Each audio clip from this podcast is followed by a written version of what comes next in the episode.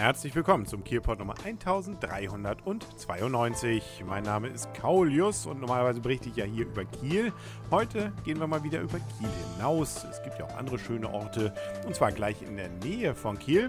Das ist zum Beispiel Schwedeneck auf dem halben Weg zwischen Kiel und Eckernförde. Zumindest wenn man den Weg am Wasser nimmt. Und ähm, was diesen Ort bzw. diese Gemeinde so auszeichnet, das hatte ich letztens schon im Schleswig-Holstein-Podcast erzählt und möchte ich natürlich den Hörern vom Kielpot nicht vorenthalten. Also Hören wir mal rein. Schwedeneck liegt, wenn man es mal sich auf der Karte genauer anguckt, ziemlich genau so an der Spitze dieser Umrundung, wenn man von der Kieler Förde in die Eckernförder Bucht möchte. Da muss man ja so einen Bogen machen, deswegen nennt sich das Ganze auch so eine halt Halbinsel, nämlich dänischer Wohlt. Und äh, da an der Spitze, da liegt Schwedeneck und das umfasst nicht nur einen Ortsteil, nein, gleich eine ganze Menge, nämlich Birkenmoor, Dänisch Nienhof, Elisendorf, Grönwohlt, Haschendorf, Hohenhain, Jellenbeck, Krusendorf, Kurholzberg, Sprenge, Stohl und wahrscheinlich das bekannteste, zumindest bei den Freizeitsportlern, ist Surendorf. Und äh, das Schwedeneck und da besonders Surendorf so bekannt ist, das liegt einmal natürlich an der Strandoase. Das ist ein kleines Lokal, bei dem man relativ häufig im Sommer dann so Sommerfeste feiert, am Strand und in dem Gebäude und weil dort eben ganz viel Strand überhaupt ist, nämlich 16 Kilometer langer Sandstrand. Den gibt es dort, dann noch ein paar Seenbereiche und ein bisschen Wald. Also etwas, wo man auf jeden Fall gerne mal hinfährt. Ob nun gerade das Feuerwehrmuseum im Ortsteil Birkenmoor das ist, weshalb man sich vielleicht 100 Kilometer auf den Weg macht, das weiß ich jetzt nicht. Aber äh, wie gesagt, der Strand, der ist es natürlich im Sommer insbesondere. Dass es hier schön ist, das wusste man wohl schon vor 4000 Jahren. Da haben hier nämlich nachweislich schon Menschen gelebt. Es gibt entsprechend Großsteingräber, die hier im Gemeindegebiet sich befinden, die man auch heute noch sehen kann und die eben auf bis zu 4000 Jahre zurückgehen. Ja, so ein schöner Blick aufs Meer, den hatte man auch damals gerne, wobei der Name Schwedeneck eigentlich richtig erst 1928 dann Einzug hielt. Da hatte man nämlich dann die entsprechenden Gutsbezirke, zumindest einen Teil davon zusammengelegt und daraus dann die Gemeinde Schwedeneck gebildet. Der Name selber, da ist man sich nicht so ganz sicher, worauf es zurückgeht. Es gibt sozusagen zwei Erklärungen, die ich zumindest gefunden habe. Zu tun hat es auf jeden Fall wohl nichts damit, dass es ja so ein bisschen an der Ecke liegt und man vielleicht bis Schweden gucken könnte bei schönem Wetter.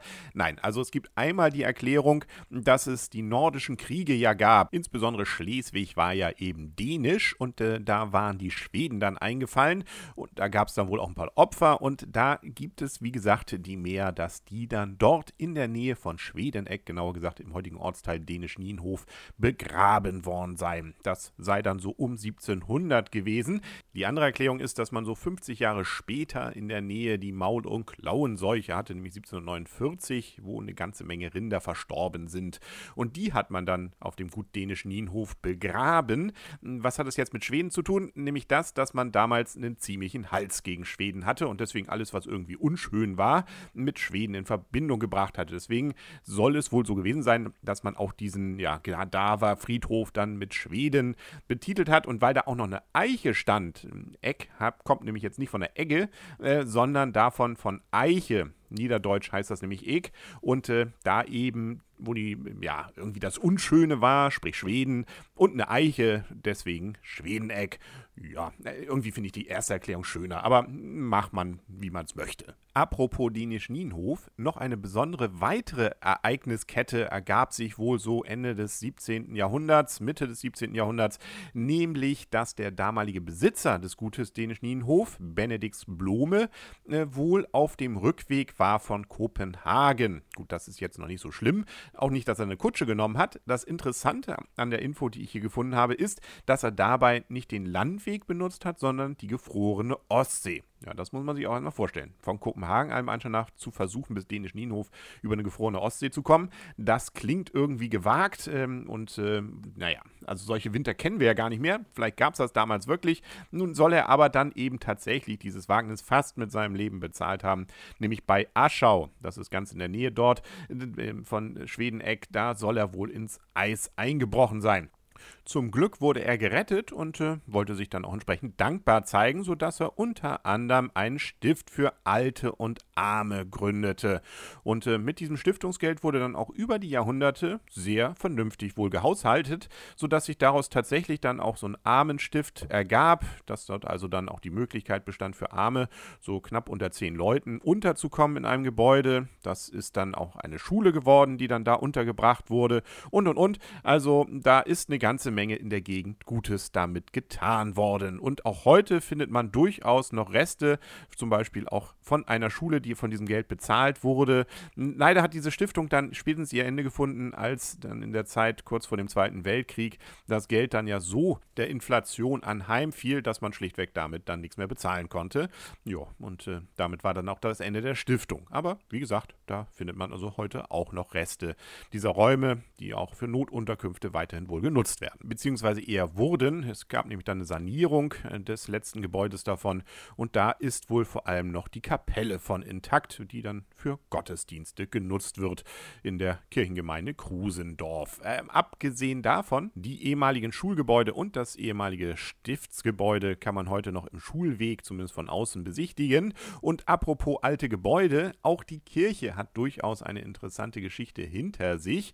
Die gab es nämlich eigentlich schon 1300 1919. Und die war nicht einfach nur eine Kirche, sondern äh, das äh, gab sich dort nämlich in Jellenbeck. Es war auch noch ein Fischerdorf dort. Es gab dann nämlich und gibt es auch heute noch einen kleinen Bächlein, an dem man das dann angesiedelt hatte, dieses Fischerdorf.